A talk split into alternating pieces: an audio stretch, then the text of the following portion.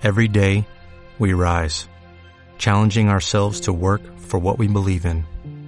At U.S. Border Patrol, protecting our borders is more than a job, it's a calling. Agents answer the call, working together to keep our country and communities safe. If you are ready for a new mission, join U.S. Border Patrol and go beyond. Learn more at cbp.gov/careers. Este es el podcast de Kazuma Bajo Cero. Kazuma Bajo Cero semanal. Manga, anime, cómics y todo lo relacionado al mundo que acabas de conocer. Kazuma Bajo Cero. Semanal. Es traído a ustedes por Alex Guerra, Morielo, Noblis y Megucas FC. Esta semana, Noblis se reguarda bajo techo. Morielo hace una carne asada. Y Alex se va del transporte público.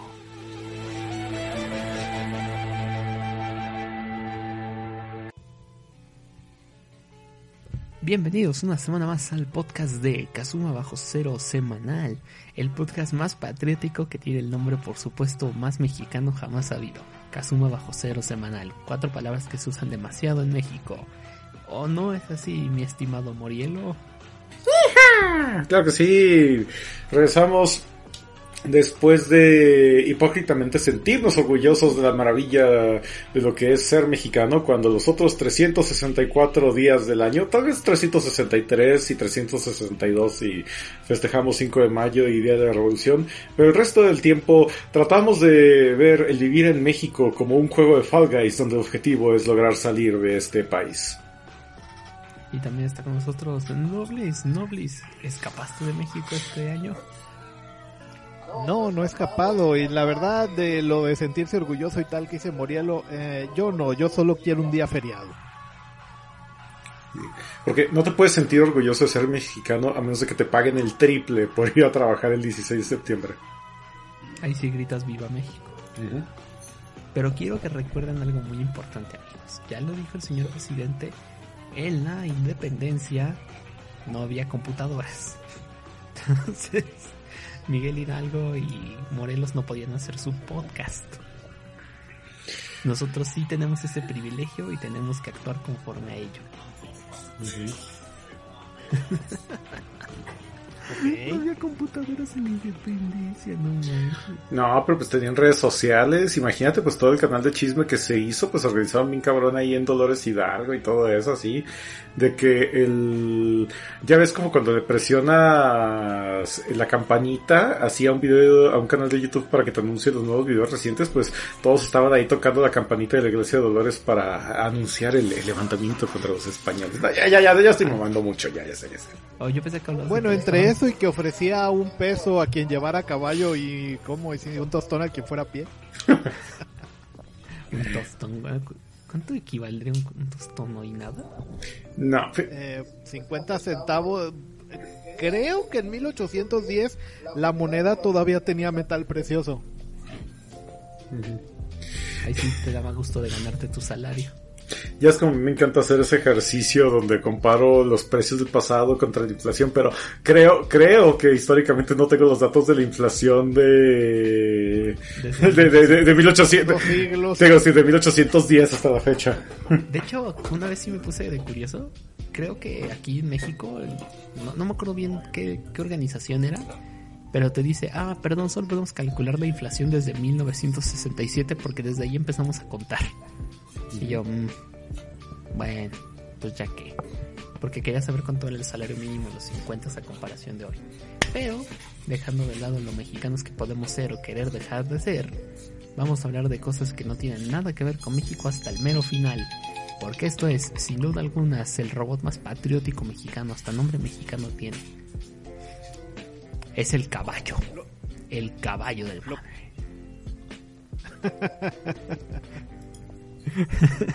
y que muera el mal gobierno y viva la Virgencita de Guadalupe.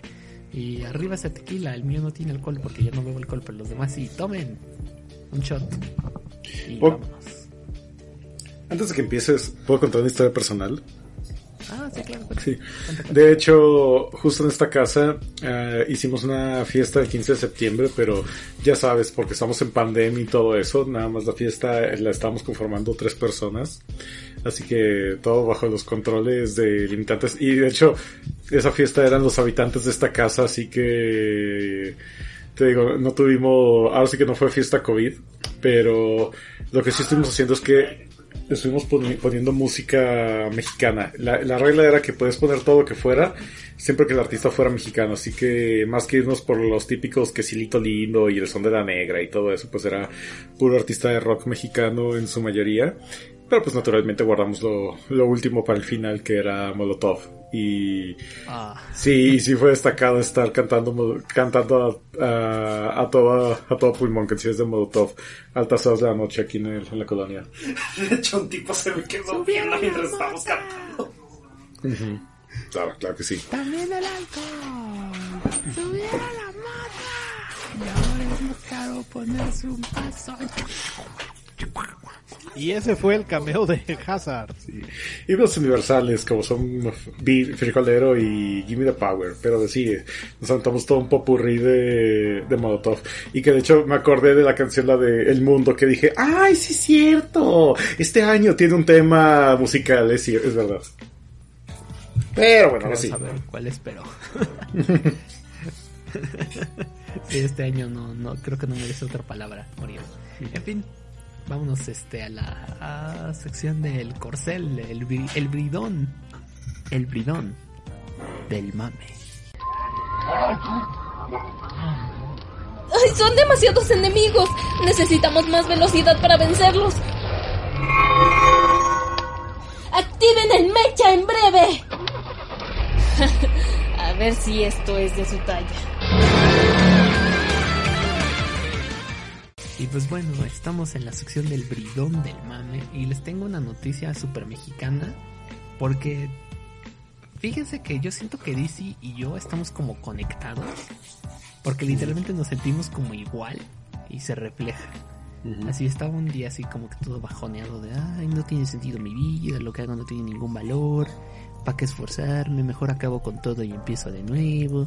Y en este entonces DC, ay, no vale nada, nadie lee cómics, es que así son muy complicado para los fans, yo creo que mejor reiniciamos todo con la 5G y volvemos a empezar con Superman y Batman desde jóvenes, a ver si ya nos leen. Y pasó este segundo DC Fandom que pasó así sin pena ni gloria, porque solo fue animación y cómics. Qué triste.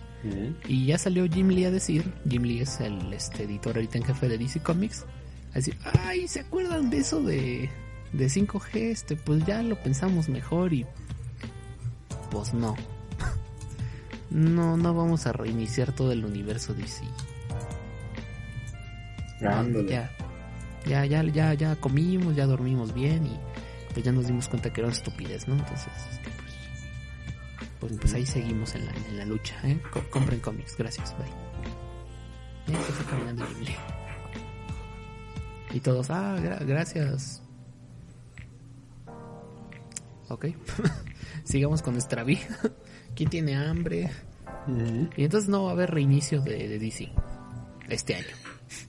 Que, eh, yo creo que eso es algo para festejar porque ah, Este año, en 2021, quién sabe. ¿no? Ajá, el próximo año, otra vez que DC se ponga bajoneado. Ay, no tiene sentido nada, mejor volvemos a iniciar todo. neta, que está bien cabrón darte cuenta que DC tiene más reboots que el cómic de Memín Pinguín, que esa cosa es una historia completamente cíclica y que rebotea constantemente. Es que DC tiene un problema muy extraño en que siempre quiere, siempre su intención, siempre es como su anhelo, simplificar su historia. Mientras que Marvel es de, no sé, tú, dime que es canon. Yo no sé, tú, tú dime. Oye, pero este personaje no había muerto. Sí. Sí, había muerto en el número 352 de Spider-Man.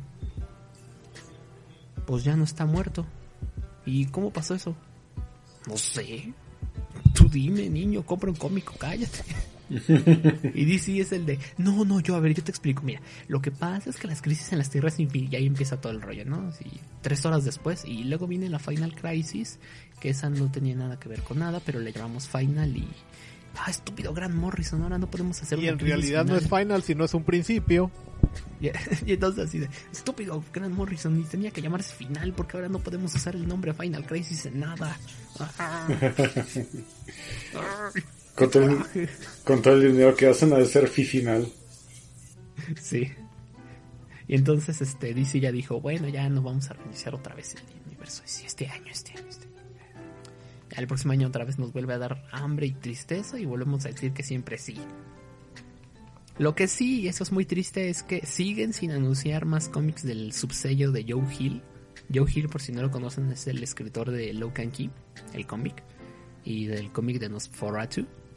Ah, no, Nosferatu es un libro. Nosferatu es un libro este, escrito por Joe Hill y él habían dado un subsello en DC Comics y siguen sin actualizar si va a haber nuevos títulos, lo cual es un poco triste porque quizás Joe Hill es de los más creativos en cómics hoy en día. Chale. Ahí, les recomiendo Plunger. Plunger se, se escribe, está muy, muy bueno ese cómic, escrito por Joe Hill. En fin, también hablando de DC, mis amigos, ¿cómo les caería Wonder Woman navideña en pandemia? Ah, no, mira, Wonder Woman y. ¿Cómo se llama esta otra película? Viuda Negra y. O sea, todo lo que realmente tiene un presupuesto alto va, va a irse literalmente a la congeladora, sobre todo ahorita que llegue el invierno, porque. eh, ahorita que hablemos más adelante de Mulan, nos vamos a dar cuenta que eh, estrenos y streaming no son dos cosas que riman. Ah, pero de no le digas a Nolan. Pero no hables, con, no hables de eso con Nolan, porque ya ves que Nolan dijo que se muera el que se tenga que morir. Tenet se ve en cines, cabrón. Sí, Oye, sí. pero Nolan, podíamos estrenarle el próximo año. No, me vale, el próximo año se van a olvidar de mí.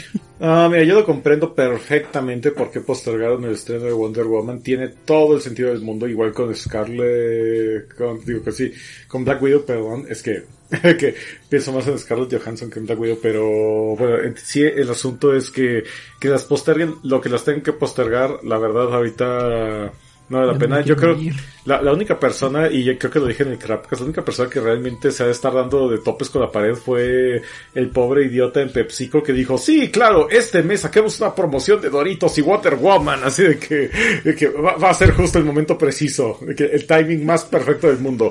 No. Lo peor, Mariel, es que ya me lo imagino en marzo, que se supone que iba a estrenar, ¿no? Como que en abril. Y dijo, no, no, no, no pasa nada. Un mes más, un mes aguantamos, un mes aguantamos y la sacamos.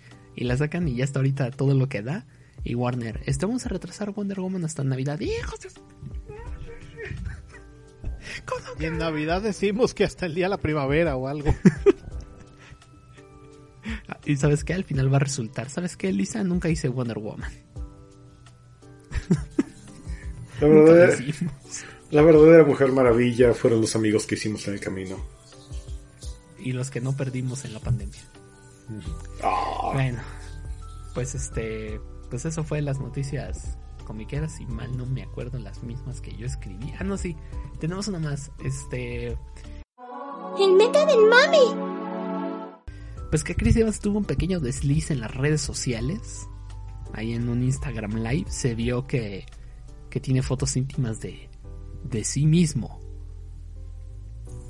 No lo culpo, no lo culpo, Exacto, no lo o culpo. O sea, sea, si yo fuera Chris, no mira, normalmente ya sabes cómo, eso es lo que dicen de esa cosa, el síndrome de que según esto si posteas más de dos selfies a la semana en Facebook, tienes una especie de problema de autoestima o algo así. O sea, no, mira, la verdad, si yo tuviera el cuerpo de Chris Evans, me la pasaría tomándome selfies todo el tiempo así de que. Sea, eh, cu- cuando universalmente eres conocido como el trasero de América, o sea, ahora sí que tienes el derecho a ser un poquito, ah, ¿qué se puede decir? Narcisista. Pero entonces salieron este, todos a decir, ah, miren, ahí está. Y, y, y todo el internet defendiendo a Chris Evans. No, es que Chris Evans cometió un ligero error, no pasa nada. Afortunadamente son solo fotos de él. No tiene fotos íntimas de otras personas sin su consentimiento. Bueno, Verdad. Bueno, sí, te cosas en defensa de, de Chris Evans, de que nada más, ahora sí que, Sí. primero que en defensa de, o sea, que a él mismo se le haya fugado su pack y, y que solo sean fotos suyas, pues va, es así como que de todos los escenarios es el, el menos peor. Pero pues de todos modos, una de las cosas que llegó a exponer esto fue un poquito la doble moral de la gente porque sabemos que realmente cuando pasó... ¿Se acuerdan de, de Fappening? Sí. Sí. Y que pues obviamente esto puso sobre la mesa este tema de discusión sobre realmente lo de estar rodando packs y compartir y el asunto de las celebridades y demás y todo eso. Y vimos cómo estaba esta discusión bien constante sobre el derecho de intimidad y demás. Pero lástima que yo no llevo un registro de esto. Y qué bueno porque implicaría que no tuviera vida, pero mucha gente que tal vez abogaría por la defensa de un tipo, ahorita está preguntando por el pack de Chris Evans o porque ahora sí es algo que, que, se puede decir que le, que empieza el fideo, así que en cierto modo, así que pues digo que si llega a exponer un poco, llegó a exponer un poquito la doble moral de la gente, uh, solo que pues igual, naturalmente esto, estos fueron casos puntuales, pero pues naturalmente tú sabes, ahora sí que uno busca lo que desea y lo que le conviene. Y cuando llega oportunidad para los fans de Chris Evans y los fans, porque no, los fans de Chris Evans también, decir, claro que sí, roban el pack, pues obviamente ya su brújula moral apunta hacia otra dirección. Sí, yo creo que entramos muy de golpe en el tema. Eh, lo que pasó fue que, como que roló unas fotos de, de su galería y se, y se le fueron unas fotos de más Sí. Pero Sí, así, entonces lo, estuvo curioso como de que pues empezó a, expandir la noticia y hubo gente comentando de que no, ¿saben qué? Qué mala onda, andar rolando packs de la gente y tal. Y, y, y pues muy, muchos es que probablemente si hubiera sido una mujer es lo que comentaban varios, dice pues estarían ahorita sacando el feminismo y tal para que no rolen el pack. Y gente contestaba, sí, sí, sí, bueno, ya, todo muy bonito, pero rola el pack. Pero no, pero saquen este argumento chaqueto de es que yo considero que la mujer no debería tener miedo de mostrar su propio cuerpo. Así te quiero, libre, libre de todo, libre de prejuicios, libre de por qué no me estás contestando hola, estoy, estoy dando un discurso, ya, ya pásame nude, please. Eres, Como, dicen, eres arte o algo así. Eres arte, amiga. Hola, ya vi que me dejaste en visto. Eh, contéstame, sí, porfa, a ver, déjate llamo. Espero no te moleste que te llame, es que me gusta oír tu preciosa voz.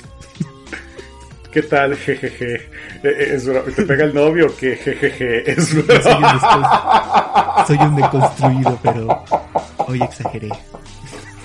¿Cómo es? Todos los días amanezco deconstruido, pero hoy exageré. Ya pasame una nude, please. Déjame. La típica de. acepta salir conmigo. Acepta salir conmigo y me rasuro los tres pelos de bigote que tengo en la cara. Oye, Morielo, Morielo, tú ubicas al comediante Richie Farrell, ¿no? Sí, claro, claro, sí, el de los chistes, este el que lo, andaban funeando como Way Among Us, ¿no? Por los chistes de ah, pedofilia o algo así, ¿no? Sí. Este, ¿te acuerdas del chiste de la bachata? No, no, no lo recuerdo. Que le dice que es una, que es una letra machista pero como romántica, entonces la canción decía, yo bailo contigo, tú bailas conmigo, sácate una chicha. Me imagino la otra.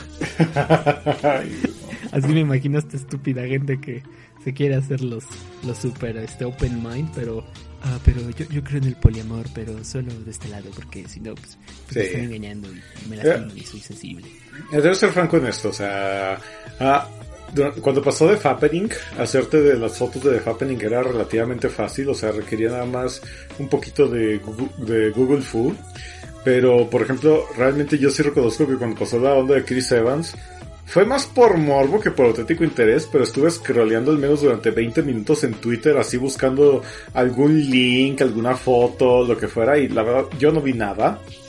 Y en cierto modo, pues lo que pasó, o sea, sí hubo mucho mensaje a favor de, de que realmente estaban tratando de proteger la privacidad de Chris Evans. Eh, pero te digo, naturalmente lo que pasa en esta clase de situaciones es que el 10% de la gente mal en esta ecuación, lamentablemente también es la gente más ruidosa y pues por eso es donde sale a reducir lo que estamos discutiendo de esta doble moral que hay. Y bueno, pues ya, ahí pueden, recuerden mandar todos sus posts construidos en arroba cachitos desconstruidos en Twitter. Ah, de hecho, te voy a decir, no, no falta alguien que sí me mande en arroba morir el pack de Chris Evans. Bueno, ahí lo compartes con la comunidad bajo cero. ahí en Patreon lo encuentro.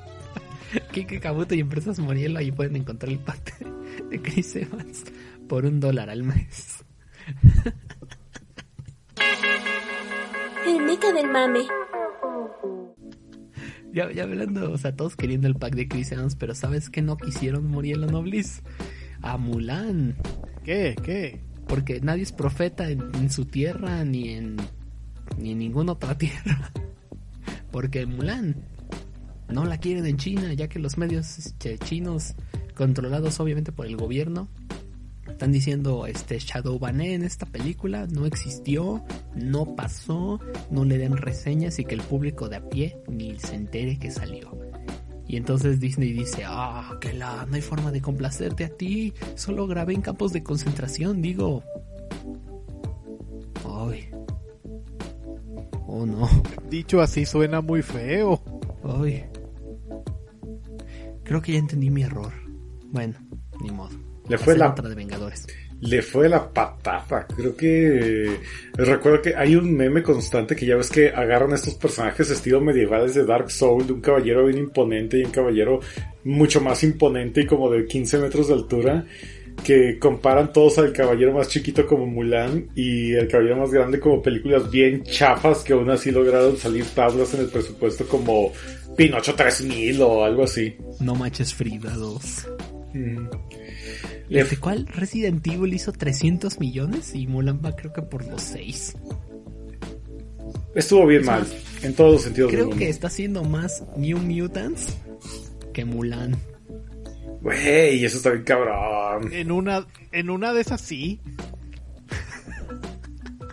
es que eso de venderla a 30 dólares no estuvo chido, Disney. Empecemos por ahí. Y pues ya, ¿qué más, qué más quieren? ¿Qué, qué, qué más les podemos decir de Mulan? ¿Que ya la vimos? No, no la voy a ver. Qué hueva. Mejor verla animada. Yo no la he visto, pero según gente que mordió la bala para que nosotros no tuviéramos que sacrificarnos, es que fue es uno de esos casos donde por querer quedar bien con demasiada gente, eh, no quedas bien con nadie. Qué bueno.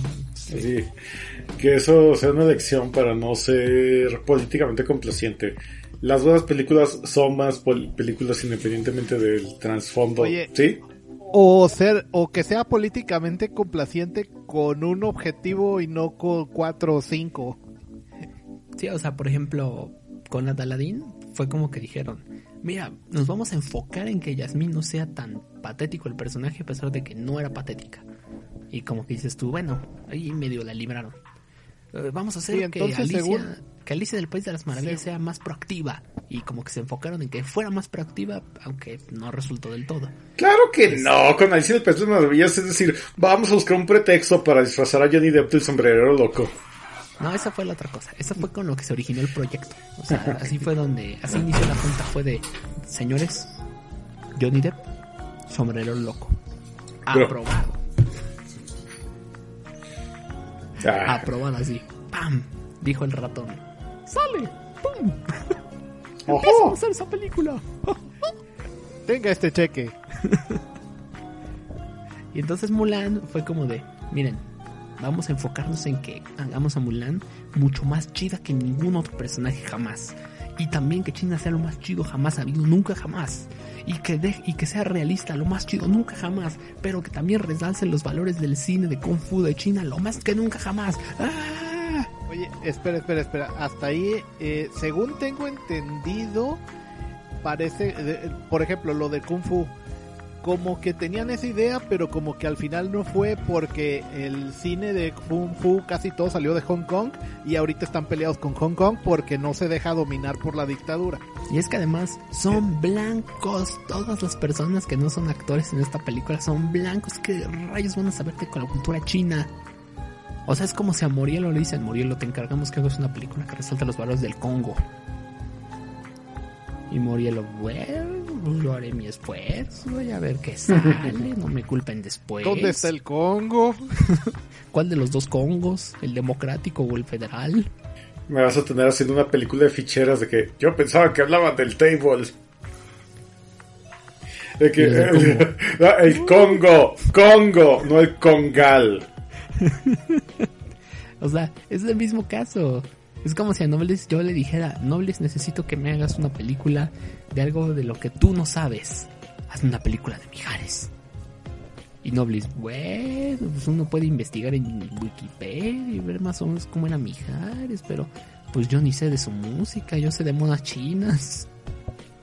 Se va a llamar Soldado del Amor y va a ser una película de guerra. ¡Ah! Estoy adentro, güey, ya, ya, me compraste, me vendiste la preventa. Espérate, escena final. Solo me queda una bala. Mijares, no lo hagas. Y le disparan. Silencio en la sala. Cae el cuerpo. Pero es del enemigo. Soldado de la. Con coro. En esta guerra entre tú y yo. Pa, pa, pa, pa, pa, Las dos. Cada noche caigo herido. Brinco. Giro en la tierra por ganar tu corazón. Solo de guitarra extremadamente esforzándose. Bien Dark Wave acá, estilo música de Stranger Things o algo así. O sea que estamos llegando a la conclusión de que aunque no sepamos del tema, si nos enfocamos en una cosa puede salir bien. Sí, exactamente. Y, de, así, el general en el piso, Mijares solo tiene una pistola este calibre 38, sí, de 6 balas. Y el malo, no importa que me mates.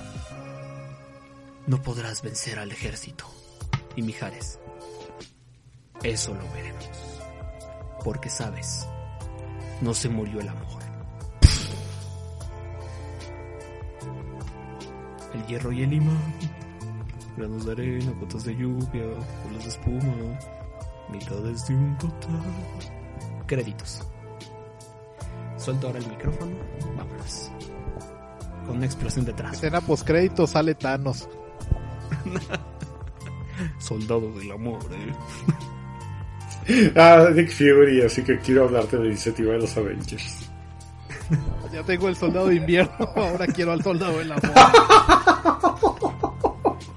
Necesitaremos encontrar al amante bandido, a la chica de humo, al torero.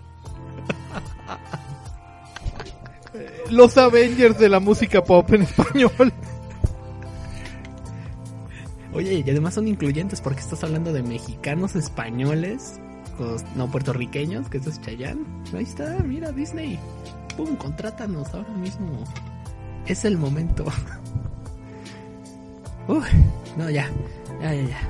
¿Sabes qué? Aquí que Kabuto está diciendo, ay, yo no pago para oír estas cosas de Mijares, que hueva, hábleme de videojuegos. Noblis, Morielo, díganme, ¿qué pasó en el mundo de los videojuegos?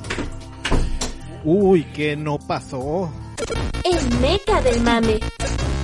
Ya ves que hablamos en el programa anterior de que Microsoft ya había pues, tuvo un leak y salió a, tratar de remediarlo tuiteando información que lo confirmaba y pues ya, ya dio el precio, entonces Sony estaba como, mm, faltan dos meses para sacar nuestra consola, pero no vamos a dar precio ni nada hasta que hable Microsoft. Y pues ya, Microsoft habló. Entonces ahora sí, ya vamos a dar nuestro anuncio ahora sí de, de, Play 5 y tal. Y pues eso pasó ayer.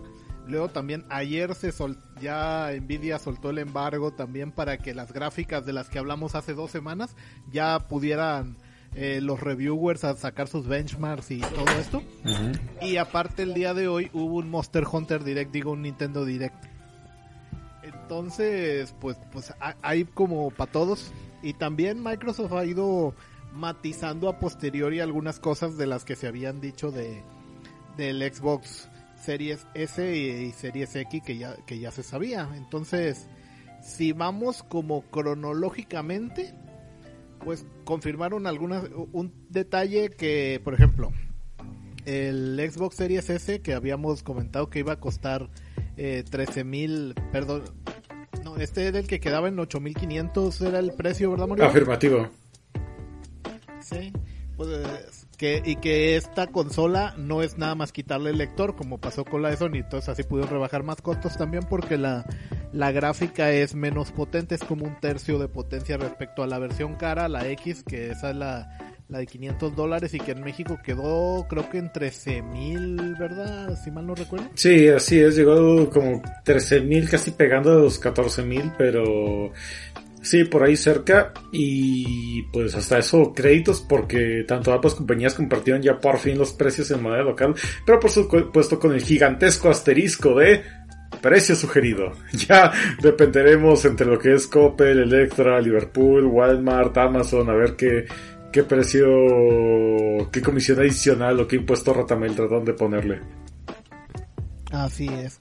Ah, pues dieron algunos eh, comentarios como que pues obviamente los juegos no van a correr tan tan al completo como en la en la X pero también comentaron que va a, van a pesar menos así que esto ahorrará un poquito de espacio eh, en la unidad de almacenamiento que estábamos viendo que nada más iba ya ve que como dijimos que iba a traer medio tera y que se iba a llenar con tres juegos. Así es porque ya con sus nuevas actualizaciones ya. Ah, pues no van a pesar tanto porque pues no necesita las texturas para 4K y tal, así que a lo mejor le puedas meter 4. Y luego también se ha comentado que los discos extras eh, que iban a costar 220 dólares. Mm que comentamos de que mejor te compras otra súbele tantito y te compras una consola nueva, ¿no? Sí, o sea, bromeamos con el hecho de que mira, en esta en este Xbox Series tengo Call of Duty, en este tengo otro juego, así, en lugar de, juntar discos juntabas consolas. Que salía infinitamente más barato. A la larga, o sea, pues bueno. se me hace como que una mala, un mal movimiento, pero bueno. Yo qué sé. Pues bueno, eso fue lo que se supo. Eh, Ubisoft también tuvo algunas presentaciones y ahí es donde enseñaron el que parece Zelda pero con griegos. Ah, sí. Oye, también ya regresó el juego de Scott Pilgrim. Sí, 10 años perdido. También.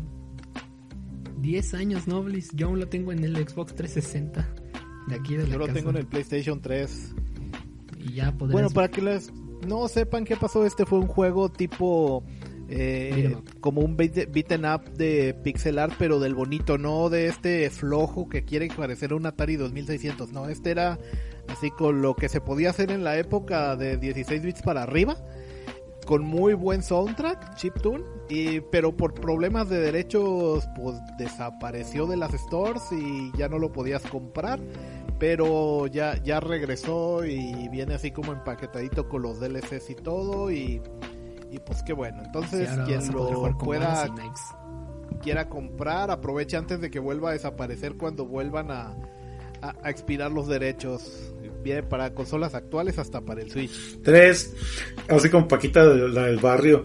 Yo tres veces la compraré, tres veces, para el Play 4, para el Switch, para la PC, así que quiero asegurar un respaldo porque el juego Scott Pilgrim vs. The World, sí tengo, sí tengo acceso a él por medio del PlayStation 3, el problema está que yo lo tengo porque en algún momento lo dieron gratis en PlayStation Plus, así que básicamente tengo ese juego secuestrado en PlayStation Plus, así que el día que dejé de pagar PlayStation Plus valió el Scott Pilgrim vs. The World y ya en cierto modo cuando salga lo compro y lo dudo mucho, pero y si lo sacan en formato físico, entonces mejor definitivamente me iría por una compra física o ya cruzando los dedos, que lo veo imposible porque es Ubisoft siendo Ubisoft, pero un hombre puede soñar.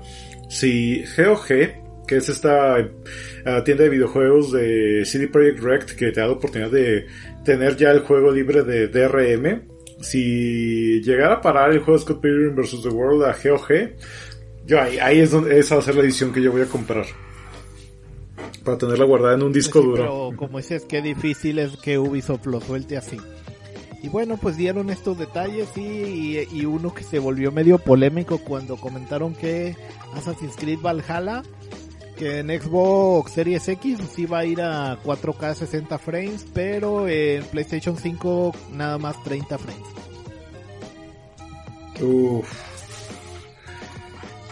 Ay, no, es que... En fin. Sí, en fin. Sí, pues ya varios juegos, incluso hasta First Party de, de PlayStation 5 se han ido por ese lado. O el lado de, bueno, escoge, ¿quieres modo rendimiento 60 frames pero no, no va a llegar a 4K o quieres 4K pero a 30? No puedes tener las dos.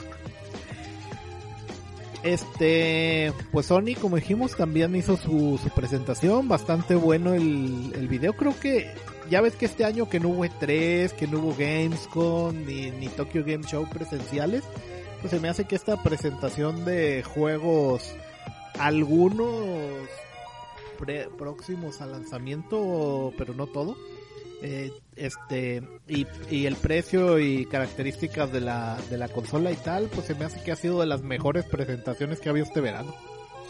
Sí, de hecho toda esta semana, realmente creo que lo que han sido las últimas dos semanas han tenido el nivel de noticias de videojuegos que ha sido una presentación calibre 3, o sea, estamos hablando de anuncios de nuevas consolas, uh, estamos hablando de anuncios de franquicias fuertes, al menos por parte de Nintendo que sí trajo algo, hubo anuncios de aniversario, la verdad yo creo que eh, francamente esta ha sido probablemente las dos últimas semanas con noticias de videojuegos que realmente sí me han tenido así como que hypeado o particularmente alegre.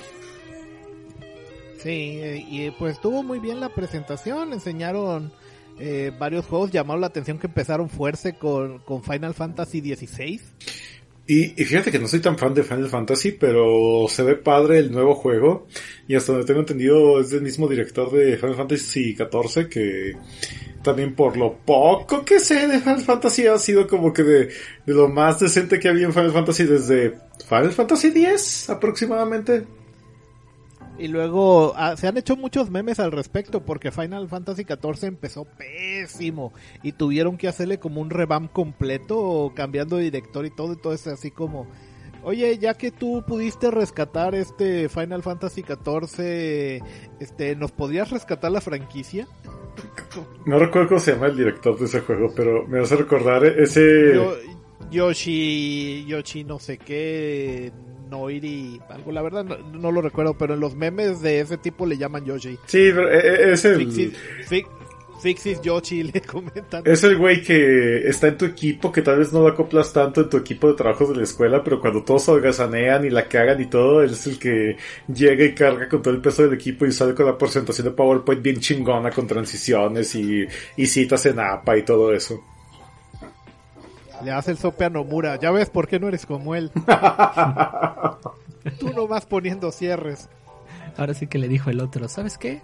Siéntate, papito, en lo que nosotros chambeamos. Oye, y también creo que una de estas cosas que rápido como que se puede ver su sello es de que Final Fantasy del 7 para acá, pues se había vuelto muy steampunk el asunto. Y este, el 16, se ve otra vez muy medievaloso y retoma el asunto de los cristales.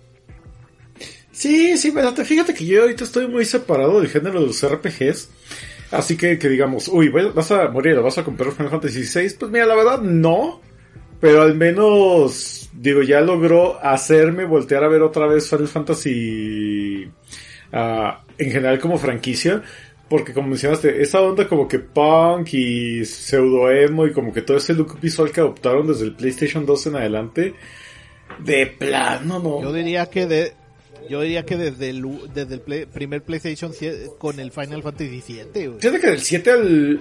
Bueno, el 8 sí está más alineado pero lo que son el 7 y el 9 sí tienen como que una estética un poquito más peculiar.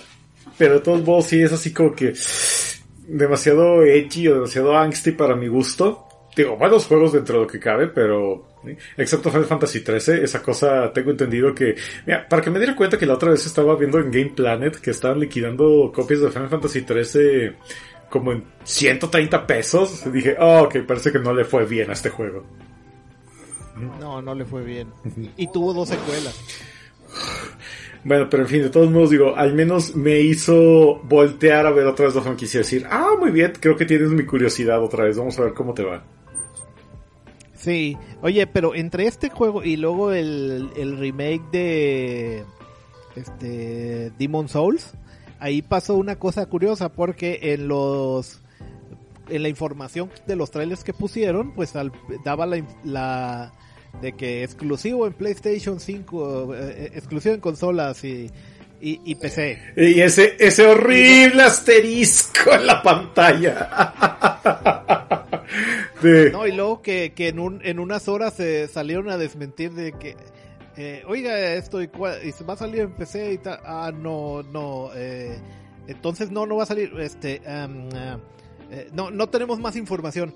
Y entonces se, echaron para atrás así como decir, espere, espere, no, no, no es cierto, no sale en, PC no va a salir en PC. Bueno, este, no, así como, como que lo dijeron antes de tiempo y se echaron para atrás después, pero tampoco querían desmentirlo porque es verdad, pero todavía no lo querían decir, porque luego hay gente de que, ah, va a salir en PC y ya no ocupa un Play 5. a ver, de hecho era como Pinocho en Shrek 2, ¿no? Ah, con lo de la tanga. No, no, no, de que creo ciertamente que niego de completamente, de forma absoluta, que lo que usted dice no puede ser verdadero. Ajá, muy confuso. Ay, a ver, déjame ver cómo, cómo es la frase. Bueno, entonces pasó esto, enseñaron también el Demon Souls, que esto mucha gente es como su motivo para comprársela de lanzamiento. Ya, ya lo encontré. Era todo lo contrario. A los desarrolladores de un sol. De que, bueno, entonces vas a ir para PC o no. Todo lo contrario. Es posible que en cierto modo no me vea en disposición de negar la idea de que bajo ningún concepto y con toda su carga de incertidumbre, yo pueda no saber dónde no vaya a ser lanzado este juego de esta plataforma con toda probabilidad. Eso siempre que no esté donde no está, incluso si no estuviera donde yo creo que no está. Ok.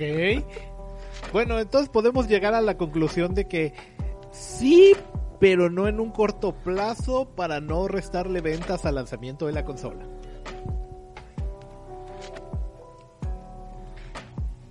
Especialmente con esas declaraciones de Sony que dice que está pensando en sacar más juegos como a Horizon le fue bien, sacarlos también en PC pero seguramente va a ser así con retraso para ya que termine como que su ciclo de ventas en la consola, entonces sí vamos a rascarle más dinero a la gente de Steam.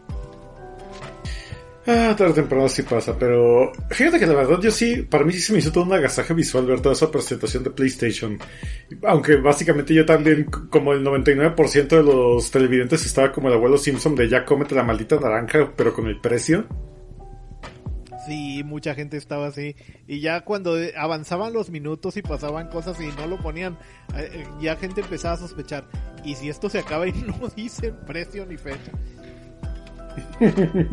Eh, sí, entonces enseñaron varias cosas y Ah, aunque hay una cosa que luego siempre no, me gusta, de que hacen presentaciones y después la presentación van matizando, como esto que decimos de, que si salían en PC o no los juegos. Luego también enseñaron otra vez el Spider-Man Miles Morales y pues ya confirmaron que sí van a, que, que sí va a salir en PlayStation 4 también, así que mm, pues si ahí lo tienes, no tienes que salir corriendo a, a comprarlo, en Play 5. Y luego enseñaron una especie de como de Game Pass limitado, como a 20 juegos nada más. El PlayStation Plus Collection, ¿cómo lo viste? Mm. Fíjate que me dio gusto y a la vez un poquito de frustración porque cuando lo vi dije, oh, o sea, digo, para una persona que está completamente fuera del loop de PlayStation y se compra una consola nueva, el hecho de que pagar PlayStation Plus y ya tengas un catálogo, uh, tengas acceso a un catálogo realmente tan bien curado como es el que te ofrecen, que incluye God of War, Persona 5, Monster Hunter World, Uncharted, The Last of Us, o sea, Bloodborne y entre otros juegos de AAA que la verdad sí son crema innata del PlayStation 4 y en cierto modo del PlayStation 3 pero, o sea, verlos así que, qué padre, pero al mismo tiempo un poquito frustrante como un dueño de un PlayStation 4 decir que está padrísimo si no fuera dueño de por lo menos la mitad de estos juegos. Mm, pues sí, para algunos y pero como dices tú, para quien llegue de nuevas, diga, bueno, yo en la generación pasada fui Xboxer, en esta me voy a hacer Sonyer, pues va. Sí, fíjate que de hecho, ya lo había platicado que para mí el combo ganador hasta ahorita era el Xbox Series S y Game Pass, porque es como que la versión más módica y para tener acceso a mayor cantidad de juegos. Pero el PlayStation 5 con una suscripción de PlayStation Plus no te va a dar tanta cantidad de juegos pero entre comillas los pocos juegos que te van a dar, o sea, es una garantía, o sea, todos los juegos son un hit, todos los juegos son trancas, o sea, ¿te gustan RPGs? Hay RPGs chingones, ¿te gustan los de aventura? Hay aventuras chingones, ¿te gustan los juegos de survival? Hay juegos de survival chingones, ¿te gusta azotar tu control de dos mil pesos contra la pared en frustración? Hay juegos para eso, o sea, o sea, realmente agarraron lo mejor de cada género del PlayStation 4 y lo pusieron ahí, así que eh, es el starter pack absoluto de PlayStation 5 esa suscripción de PlayStation Plus. Sí, nada más que ahí lo que coges que son como 20 juegos nada más y la mayoría, si tuviste Play 4, probablemente ya los jugaste todos. Sí. Bueno, en fin, también sacaron más de Resident Evil 8 que Capcom decía a veces, no, el Village no es el 8, y luego anuncia, y aquí está Resident Evil 8, no que no habías dicho hace 5 minutos que no era, ah, sí, cierto. Bueno, en fin, ahí está. Y pues tuvo ahí un gameplay, creo que hay hombres lobo y cosas de esas. Mm, sí, así es. Bueno, parece que no da mucho para hablar esta cosa, así que vamos a, entrar como que al, al, lanzamiento, anuncio fuerte, porque no tiene ni fecha ni nada, pero es una de esas cosas que se van a quedar en exclusiva por siempre. Ese sí no, no, hay, no, no se sacará en PC ni nada, que es el God of War eh, Ragnarok. A mí me da un chico de frustración porque desde hace como un mes, mes y medio, ah, logré comprarme God of War para PlayStation 4 como en 350 pesos en la versión de PlayStation Hits. Y todavía va siendo la fecha de que no ya acumuló una capa de medio milímetro de polvo ahí todavía con el celofán de que no he tenido oportunidad de jugarlo. Pero me sesgo mucho por tu recomendación de que la verdad el juego es muy bueno, ¿verdad? Dicen que sí, la verdad yo no lo he jugado, pero dicen que sí. No, me dicen que es un juego más maduro, porque la verdad, yo ya lo he dicho, yo estoy peleado con la franquicia de God of War, al menos lo que era la trilogía original, ya que básicamente es un hack and slash del niño más berrinchudo del mundo, pero dicen que ya como que la, el berrinche de Kratos sí se le baja dos rayitas en God of War para Play 4. Y aparte ya es papá. Sí, así es el son... No estar haciendo desfiguros. Kratos, están viendo tus hijos. Ya es un señor barbón y con hijos. Es eh, Don, es un Don, Don Kratos. Don Kratos, sí. Y aparte está, es extranjero en un país donde no entiende el idioma. ah, pues ahí está. Entonces, eh, pero aquí, mientras lo estaba viendo, eh, pensé una cosa que compartí, parece ser que alguna gente estuvo de acuerdo porque empezaron con el anuncio de el Ragnarok viene en el 2021 y pues más que un, comercial de un videojuego parecía un presagio. Ay, cabrón, no, hombre. Como estado este 2020 no lo dudo ni tantito.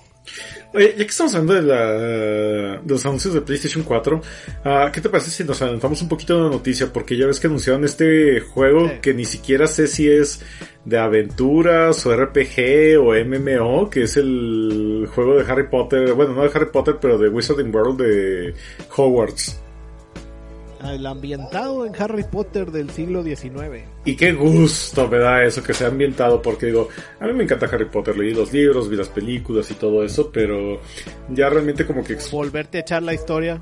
anda, exacto, no, pero me gusta explorar, o sea, una de las cosas que yo disfrutaba en los pocos juegos de Harry Potter que jugué en PC era explorar el castillo y ver Hogwarts a pesar de las limitaciones tecnológicas de aquellos entonces en principios de los 2000 Ah, así que el hecho de tener los recursos gráficos de ahorita y de, digamos, de sandbox ah, aplicados ahorita para realmente explorar todo Hogwarts de pe a pa, sí, la verdad a mí sí se me antoja mucho. Pero hay un gran pero en la ecuación, ¿verdad? ¿Cuál es? ¿Cuál es? Que pues mucha gente quiere cancelar este juego y este proyecto porque naturalmente siendo un juego basado en Wizarding Worlds, que es una propiedad de J.K. Rowling y sabemos que ahorita todo el internet está en contra de J.K. Rowling, o por lo menos todo el internet liberal está en contra de J.K. Rowling. Ay, es que, o sea, yo nada más dije que los, los trans no son gente de verdad. Ay, ya lo reí otra vez. Ah, mira, es una de esas cosas de que, mira, yo hago todo lo posible por separar el arte del artista. Y en ese caso yo reconozco que los libros de Harry Potter están completamente ausentes de, de transfobia y todo eso, así que por eso yo... ¿Sí? Este, yo hago todo lo posible por separar el, el, arte del artista, pero Rowling no se deja. Exacto, sí, eh, eh, ese es el pedo, o sea, porque por ejemplo, ves Harry Potter y Cormoran Strike y realmente no ves ningún sesgo de transfobia en sus obras, lo cual dices, ah, mira, ok, al menos se reserva sus opiniones personales y su arte lo mantiene fuera de sus opiniones personales. Pero cuando dices, en su siguiente libro vamos a hablar de cómo un hombre se viste de mujer para matar a otras mujeres, así que, maldita sea Rowling, dame oportunidad de defenderte un poco. No encontré, no encontré contenido multimedia que hable de lo que yo hablo, así que voy a hablar yo misma de mí misma. Ah. Sí. Oye, pero también a, mí me da mucha curiosidad lo de ¿para qué usas un seudónimo que todo el mundo sabe que eres tú? ¿Cuál es el sentido entonces de usar un seudónimo en el título del libro? Oye, pero te cuento algo. Si hay obras donde el trans es el malo. Ahorita me llega a la mente una serie en Netflix francesa llamada La Mantis. Ay, y no hubo gente diciendo, eh, o sea, que pensaban que era por el contenido de la obra y no por la autora, diciendo, ¿y qué? ¿El silencio de los inocentes no les gustó o qué? Ay. Pues, ahí, no era, ahí era representar que hay gente torcida en este mundo y que hay gente buena que también está torcida en este mundo. Tú lo que quieres es decir que toda la gente torcida es mala por el simple hecho de ser torcida. No, mira. Sí, eso quiero. Yo lo que pienso es que espero que el juego sea bueno, porque a Rowling ya le pagaron su buena lana por la licencia de esta franquicia, así que se vendan un chingo de copias o se vendan pocas copias, esta señora ya recibió su dinero, así que creo que decidir la compra de este juego en base a una agenda política debería ser lo más... Eh, sí se me haría bastante tonto. Más bien tu decisión sobre si compras o no este juego va a depender entre, tú sabes, que el juego sea realmente bueno o sea realmente malo. Ya me imagino entonces eh, el eslogan de venta de, del juego. Eh, Hogwarts Legacy, 100% libre de transfobia. Ay, no, sería como la nueva etiqueta de libre de transgénicos, pero hasta yo lo aceptaría. Si, si, si esto ayuda a que realmente el trabajo del estudio no se vaya a borda, ojalá, porque la verdad a mí me llama la atención. O sea, no estoy decidido a comprarlo. Quiero, ah, ah, tiene mi curiosidad. Quiero ver más trailers, quiero ver más mecánicas, así de que, ok, me estás proponiendo algo interesante, pero ah, me siento como el, me siento como el güey acá, como güey en Shark Tank, de que se me hace chingoncísima tu idea, cuéntame más, antes de decidirme si te compro o no. Exactamente. Pues ese es el juego este que presentaron. Y pues para el último dejaron la, ahora sí, precio de y diferencias de las versiones. Igualaron el precio del Xbox Series X, 500 dólares la versión full con el lector y la otra, a diferencia del Series S que es menos potente que, la versión cara, este no, es la misma, eh, mismo hardware, solamente la diferencia es la, el lector de discos físicos Así que es la, solo digital, 400 dólares.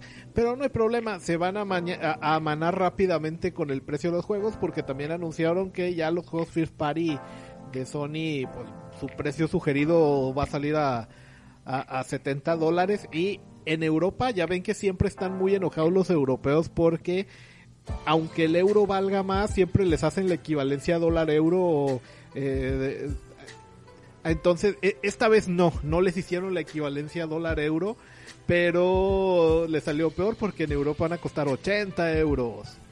Ah, de hecho, fíjate qué bueno que Les estoy compartiendo ahorita en Discord una imagen de un catálogo de Toys R Us de 1994 para que vean lo que costaban los juegos de Super Nintendo en aquel ah, entonces. Creo que la pusiste en Twitter también. Sí, también la puse en Twitter, pero es así de que ya lo hemos platicado antes, o sea, los recursos que necesitabas para hacer juegos entonces contra los recursos para que necesitas para hacer un juego AAA ahora no son los mismos y aún así que el hecho que los juegos no solo se hayan mantenido en el mismo bracket de precios, sino que incluso hayan bajado, se me hace admirable. Esto por mera ley de oferta y demanda.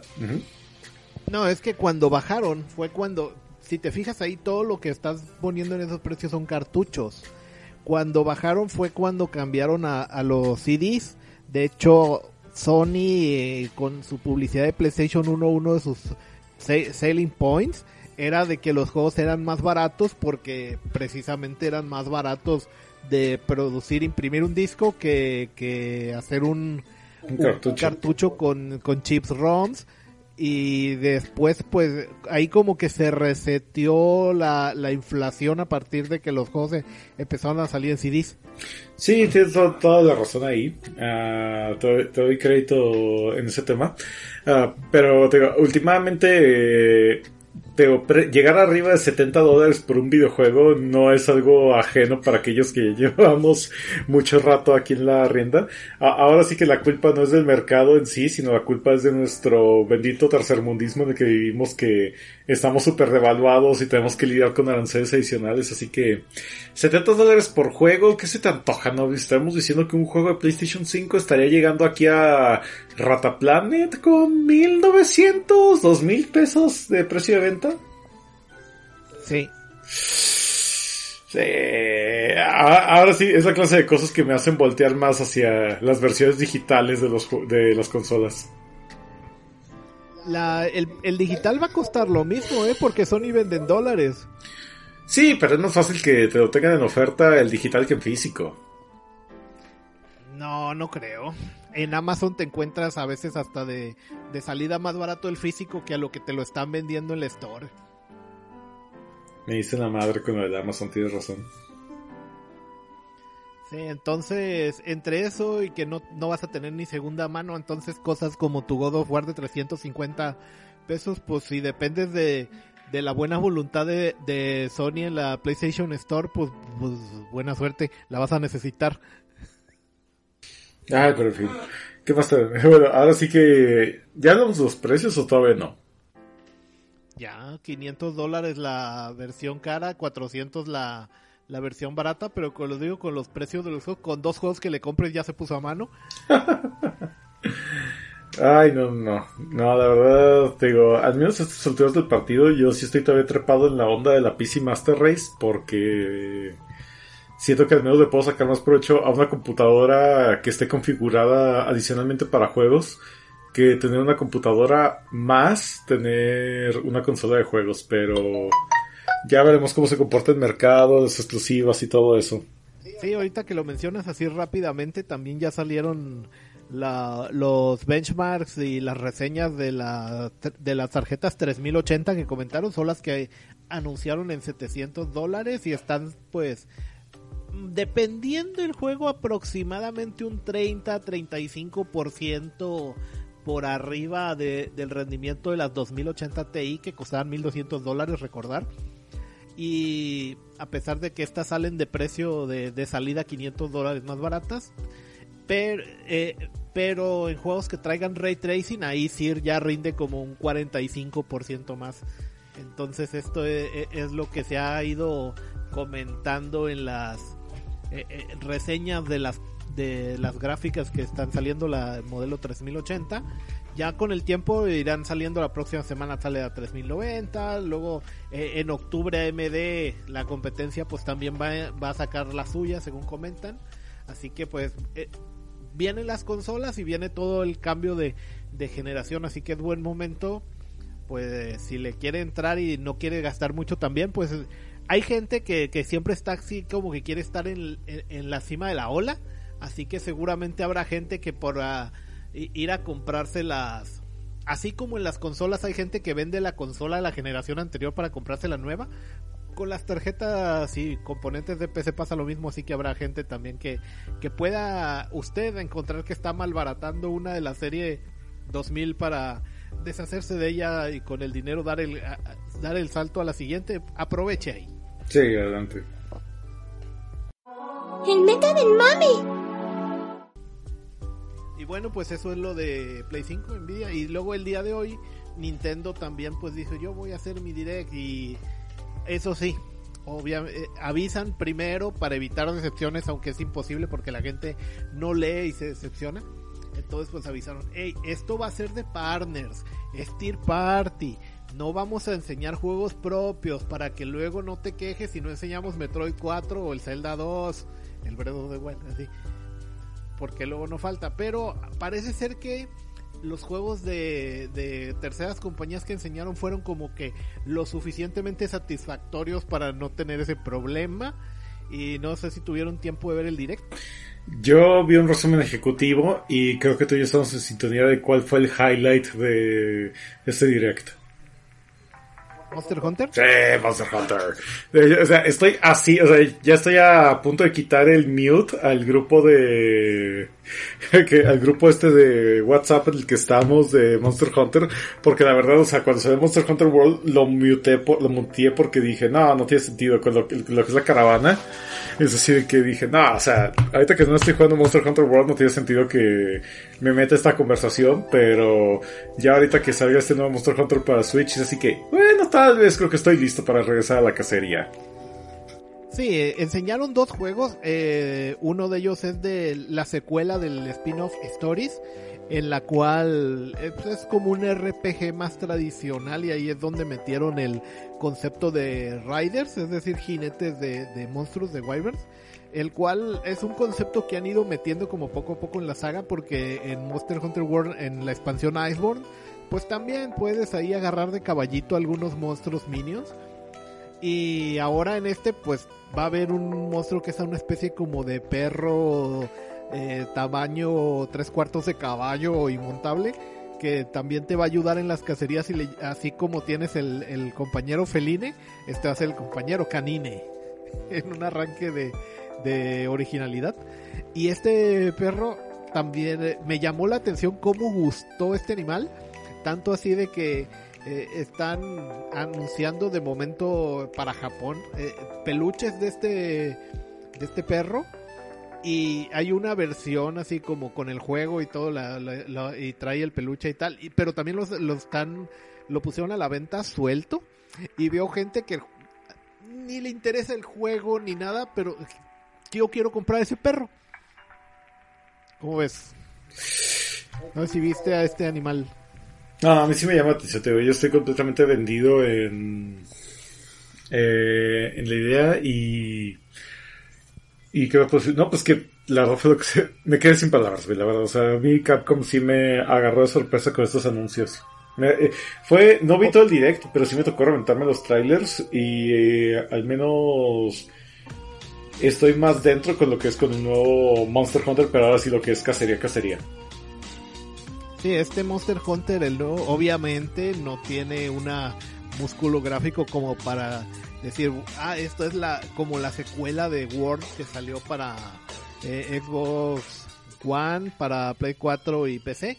Este, pues obviamente gráficamente tiene un estilo artístico más eh, más caricaturesco como para que, que le favorezca a los gráficos de Switch, pero ya no es tan eh, reciclando de, de, los haces de la generación 4 para atrás. Ya se, el gameplay se ve más ágil, no es el mismo que World tampoco, tiene sus variaciones, especialmente un bicho gancho para colgarse y parece que le van a dar mucho énfasis a la verticalidad de los escenarios.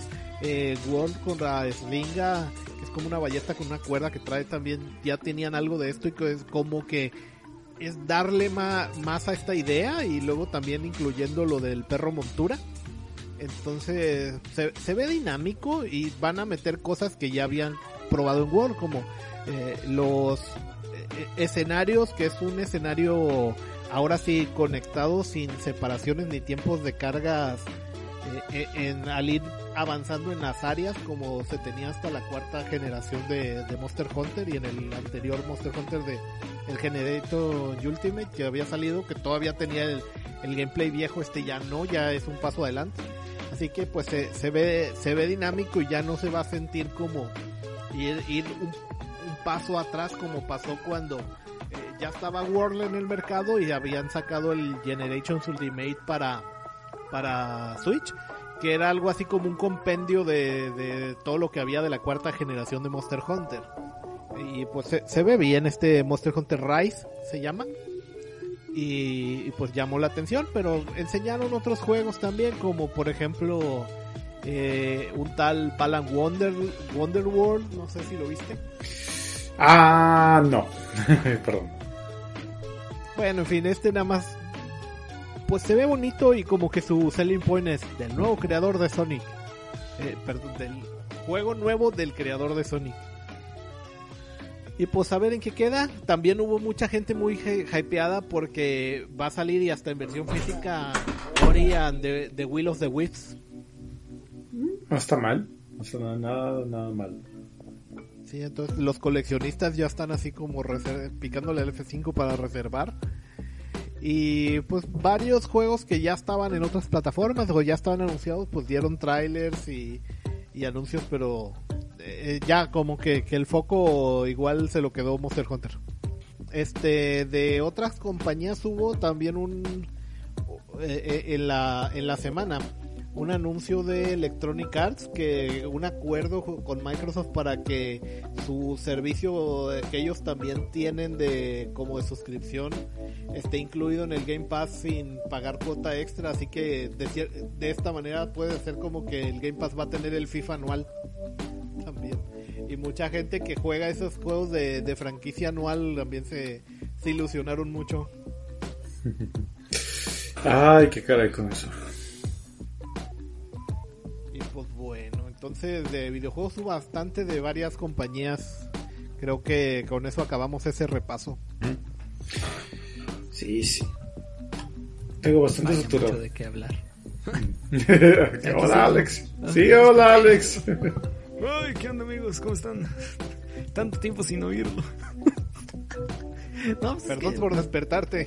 No tengo mucho que aportar a esto de los videojuegos porque como ya saben, este, no estoy muy habido de, de ese mundo. Pero en fin, de lo que sí soy habido son de las estupideces mundiales nobles. El meca del mame. Porque en su sección de la gente está estúpida, cuéntame, cuéntame de los balones de Madrid ya ven que hay muchas ciudades que han estado tratando de ser más friendly con el peatón y con el ciclista y se han cerrado algunas calles, especialmente en centros históricos, para que sean paseos más agradables para, para la gente eh, de las ciudades y los turistas que, que las visitan, ¿verdad? Entonces es muy común pues cerrar las calles con algunas eh, construcciones, rocas, cosas así. Entonces pusieron unas esferas de piedras ya tenían en, en, algunas calles para cerrarlas y se les ocurrió de que como va a empezar la temporada de, de la Liga Española de Fútbol, de pintarlas como los balones oficiales de, de la Liga de, de la Primera División Española. Y a pesar de que pusieron letreros de, oiga, esto no es un balón, esto es de piedra. Oh, Dios. Hubo gente que pues no se resistió la tentación de patearlas y pues era una piedra fijada al suelo para evitar que autos entrasen en esas calles cerradas que, que, ¿Qué resultado podría tener? ¿Cuántas fracturas hay reportadas hasta ahora? No supe, pero a los tres días tuvieron que despintarlos. Por eso no podemos tener cosas bonitas. No, pero eso sí que te, te la compro si es en México, pero ya para que pase en Europa sí está bien fuerte el pedo. Es que me dice Noblis, mira, es que todos los hispanos, todos los que hablan español, aparentemente a todos nos pasa lo mismo. La única diferencia es que España es protegida por la Unión Europea, así como de, no, papito, nosotros te manejamos, tú no, no, no pienses de más. Porque si te... En cuestiones de la moneda, economía Ajá, porque si España estuviera aquí, pues, sería igual que México, o México es igual que España, pero no está en Europa. Ay, qué caray. Sí, solamente que no tienen un banco central ni, pueden eh, sus políticos tomar decisiones que se salten la, la constitución europea están como en ese corralito de, mira, aquí adentro puedes hacer esto, pero hasta allí. No puedes hacer nada que, que afecte a, a, todo el vecindario europeo. Sí, tienen un banco, un banco central y de hecho una casa de moneda, de hecho hicieron una, serie, hicieron una serie de, televisión de Netflix de cuatro temporadas. Bueno, a lo que, a, lo, a lo que voy es que no pueden ponerse a decir voy a imprimir euros hasta que yo... O sea, no, no, no. Si, si, si no los autorizan en Alemania, tiene, no se pueden pasar de cierto límite, pues. A menos de que los sujetos con monos rojos y máscaras de Dalí lo hagan por la fuerza, pero sí. sí. Demasiado. Los alemanes dijeron. Pues no, no, ha pasado. No, te pasó, eh, es que básicamente me estás dando argumentos para acordarme la casa de papel. Sí. Bueno, pues el caso es de que pasó esto, que quisieron decorar estas calles del centro de Madrid y resultó en pies rotos. Así de, esto no creerás que pasó en Mérida.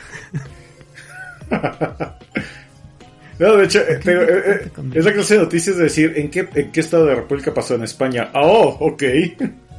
Este, España, ¿cuál es ese municipio? No lo ubico. ¿Está en qué? ¿León, Guanajuato? No, este, España, el, país. Ah. Ah. Oh. El meca del mame. Y ya por último, en cosas estúpidas, Noblis Murielo se sacaron el avión. Chris Evans sí se sacó el avión, pero era otro tipo de avión. Este. ¿Ves cómo si no sacar el este maldito avión? Este 15 de septiembre fue la no rifa del no avión. Ay, es que te juro que cuando lo tratas de explicar, parece que estás explicando el lore de. ¿Qué franquicia te gusta que tiene el lore complicado? O sea, es, como explicar la. Kingdom Hearts. Sí, o sea, es como que. Mira, Fer, te voy a explicar cómo es la rifa del avión. En primera, se va a hacer una rifa del avión, pero no es el avión, es el valor del avión. Entonces, si gano la rifa, me gano el valor del avión. Bueno, no. Tú y otros 19 sujetos se van a ganar el valor del avión. Ah, ok. Con el dinero recaudado vamos a pagar equipo médico. Porque no compras el equipo médico y ya. Con el mismo dinero que vas a dar. Ahí me como gustaron unas comparaciones así como tipo, bueno, son los juegos del hambre, el hospital que gana la rifa sobrevive. Y solo ganaron dos. Pero con boletos comprados con su mismo dinero. O sea, el mismo departamento de salud gastó dinero para comprar boletos para sacárselo en la rifa y al final solo ganaron dos. Es decir, que perdieron 480 millones de los 500 que usaron para comprar boletos, lo cual es completamente ilegal porque eso no estaba puesto en el presupuesto y es debido de recursos. Y tengo entendido que en tratar de deshacerse del dichoso avión se han gastado como 15 veces lo que hubiera costado usar el avión. Exacto. Y ya dijo el baboso viejo que va a haber más rifas y que también ya, ya ahora sí, ahora sí es la buena, ya vamos a vender el avión. ¿A quién? No sé. Pero ya, ya siento que está cerca la venta, sí, sí que sí. ¿Alguien le habló para darle propuesta? No, pero yo creo que ya mañana ya lo vendo. ¿A quién? No sé, a alguien. Alguien me lo comprará. Señor, nadie lo ha comprado en dos años. ¿Quieren rifa o no? A ver. No. Tomen una rifa y cállense. no sé. Bueno, pues ya. Eso es todo por el mundo estúpido de hoy. Porque ya hablamos de lo de J.K. Rowling. Y nos vamos a un corte comercial, mis amigos. Y volveremos para el recomendorama. Ya regresamos.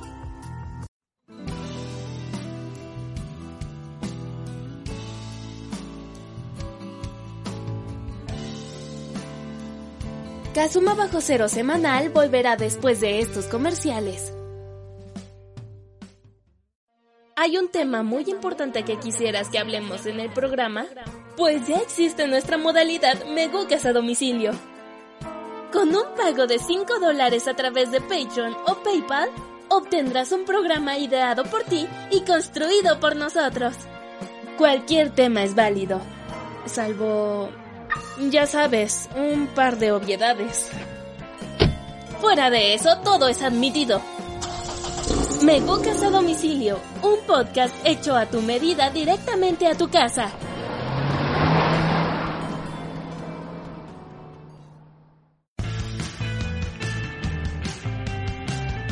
Esto es Recomendorama, la sección que se autoexplica.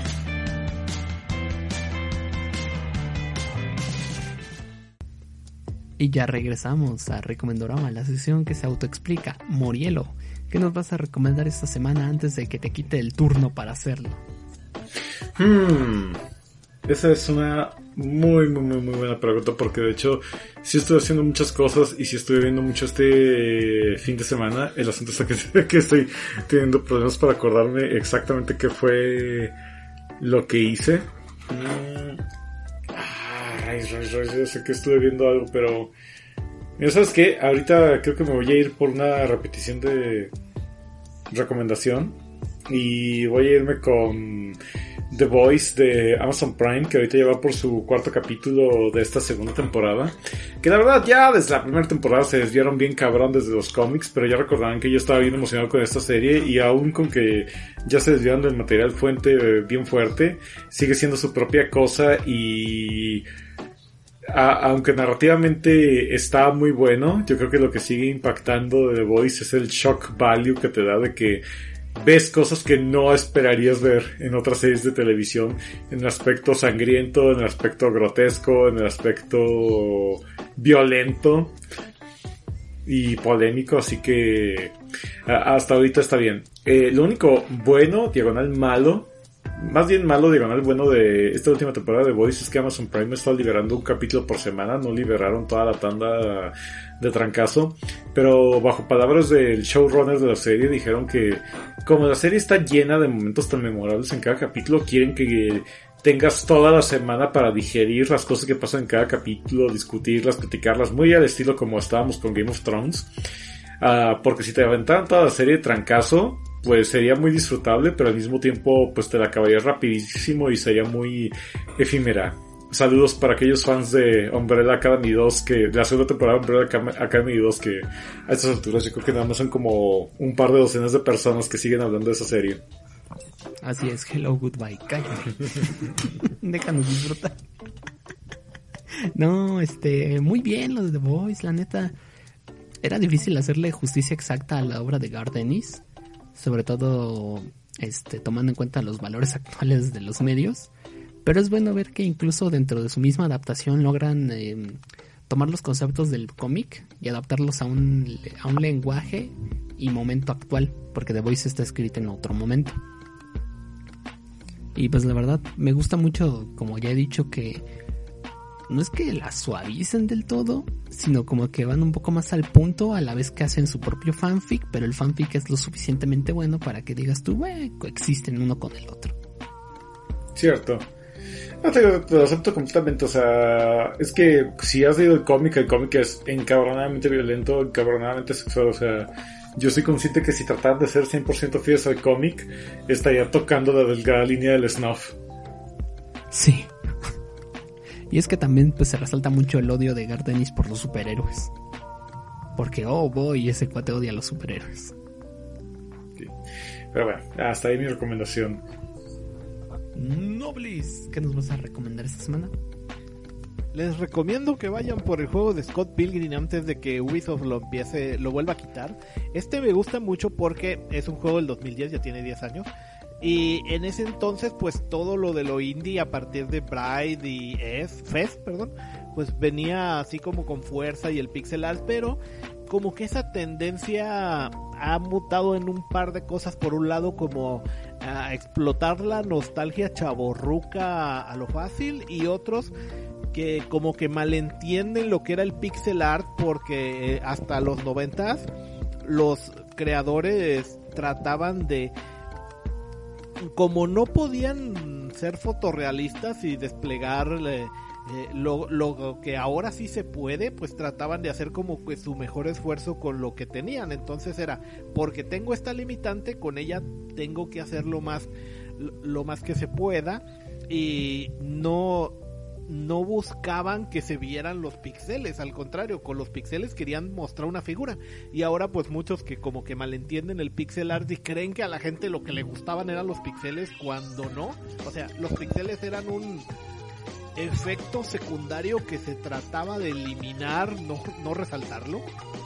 Eh, entonces, eh, el juego de Scott Pilgrim no, no cayó en eso, sino que las referencias retro que tienen es porque ya venían del cómic y de, la fuente de origen y con lo que tenían porque también pues que era un juego descargable y tal y el chiptune y todas estas eh, referencias pues no era no hicieron como tratar de imitar tal cual lo, que había o, irse como a, lo retro así, sino que con esas limitantes eh, en, gameplay, en, la animación que tienen los sprites, eh, en, la, en la música chiptune que tiene, fue así como si alguien en, digamos, 1993 hubiera podido hacer un juego con estos eh, que como descargable para las consolas que había en ese momento, que eran Xbox 360 y PlayStation 3, eh, le hubiera encantado poder llegar a hacer esto, seguramente. Cuando en eso entonces lo, lo, más potente que había era una Neo Geo, digamos. Entonces eh, eh, me, me, gusta mucho ese trabajo que hubo en ese juego y que va un poco más allá de profundidad. Es un beaten up de estos de ir de izquierda a derecha golpeando todo lo que te encuentres, pero tiene usa seis botones en el gameplay para empezar, por ejemplo, vas aprendiendo eh, técnicas, tiene cierto toque RPG de leveleo, que ahora todos los indies es así como méteselo a fuerzas y incluso no indies, pero en 2010 estaba como más fresco el concepto y es un juego bastante redondo eh, eh, en todo lo que ofrece eh, y me gusta bastante, así que por eso se los recomiendo que lo busquen. Muy bien, sí, de hecho, te digo, yo ando ya esperando que lo lancen para comprarlo por lo menos para PC, que ahí sí va a tener un poquito más de vigencia o, o y todo, pero ando detrás de ese juego y la verdad 100% recomendable, coincido contigo pues a mí también ese juego me gustó muchísimo, aunque creo que nunca pasé del cuarto nivel. Porque, pues, ah, incluso aunque no lo juegues, nomás con estarte escuchando la banda sonora ya es bueno. Ah, Hecha por el grupo el grupo virtual, el grupo de música electrónica Anamanaguchi. Amanaguchi. Que de hecho se vieron revampeados, ahora la gente está volviendo a hablar de ellos y me da muchísimo gusto. Porque pues habían quedado como que en el olvido. No habían dejado de hacer música, pero habían quedado como que un poco en el olvido. Hablando de Y perdieron el reflector. Hablando de Amana, Amanaguchi, Amana Managuchi, este, les recomiendo ahora un grupo musical. Si a usted le gusta mucho el guitarrazo y la voz en, la voz en sintetizador, no es como Daft Punk, pero es como que lo, o sea, Daft Punk sería como su punto de entrada a este tipo de rock. Es el grupo Twerp, TWRP, Tupperware Remix Party, neta así se llama el grupo. Y más allá del nombre ridículo, uff. Oh Dios, música está increíble. Tienen desde los éxitos más comunes en la electrónica, con algo de guitarrazos, tienen un poco de más synth rock. Pero las canciones que más les recomiendo son cuando invitan a Dan Avidan de Ninja Sex Party a cantar con ellos. No, porque la voz de Dan, o sea, me gusta mucho Star Bomb, pero siempre me pregunto por qué Dan no canta cosas más serias, porque solo canta tonterías. Bueno, hay siete canciones con Twerp, que son letras serias, no, no cómicas. La que sí les recomiendo así como que para que se animen a conocer el grupo Twerp es el video musical y la canción de Starlight Brigade. Esa la encuentran en YouTube, completamente gratuito, no hay ningún problema. Y vean ese video musical de Starlight Brigade. Y luego me vienen a contar si no les interesaría conocer más del grupo Twerp. La verdad, oh, sello de aprobación. Me encanta ese grupo musical. Y eso es, te lo recomiendo porque no vi ninguna película esta semana. Oye, pero Buffy la Vampiros ya está en Prime. Y está en un mejor HD que cuando estaba en Netflix. Bien ahí Netflix. Y ya puedo continuar esa serie que la dejé porque me aburrí. Vale, vale, vale, vale. está muy buena la recomendación. Exacto. Y pues ya con eso nos despedimos de este hermoso podcast de Casual José Semanal, las cuatro palabras más mexicanas jamás sabidas. Morielo, ¿dónde eres mexicano 364 días al año? Me pueden encontrar en Twitter como arroba Morielo y por supuesto en elcrapcast.com. Noblis, ¿en dónde eres mexicano el día que Morielo no lo es? Me pueden encontrar en Twitter como arroba noblis. Pueden encontrar ah, también aquí en el canal el otro podcast que ha salido, el Hiatus que es Strike Punch. Ahí póngale noblis en el, Google y, y algo les va a salir. ¿De qué trata este nuevo episodio de Strike Punch? Ah, pues fíjate, se trató de como un repaso de cómo afectó el COVID-19 a las diferentes ligas y cómo en cada país lidiaron con el tema, eh, pues incluida la Liga Mexicana y, y todas las ligas profesionales relevantes del mundo hicimos este repaso. Perfecto. Yo soy Alex Guerra. Me pueden ayudar a salir de Latinoamérica en arroba gunsmithalex y lean mi webcomics Más pronto de lo que ustedes creen, tendrán noticias. Y este podcast. Este podcast se termina, Morielo Noblis. Y nos veremos la próxima semana para más de lo mismo. Porque recuerden, la garantía no está garantizada. Hasta aquí esta emisión de Kazuma Bajo Cero semanal. Recuerda que estamos en Spotify, iBox y iTunes, en todas como Bajo Cero. También puedes seguirnos en Twitter, darnos un like en Facebook y apoyarnos monetariamente en Patreon. En todas estamos como Megucas FC. Gracias por escuchar. Locución Nancy 3UB. Producción Morielo. Esta fue una producción de Megucas FC, podcast y videos con efectos de sonido y queso.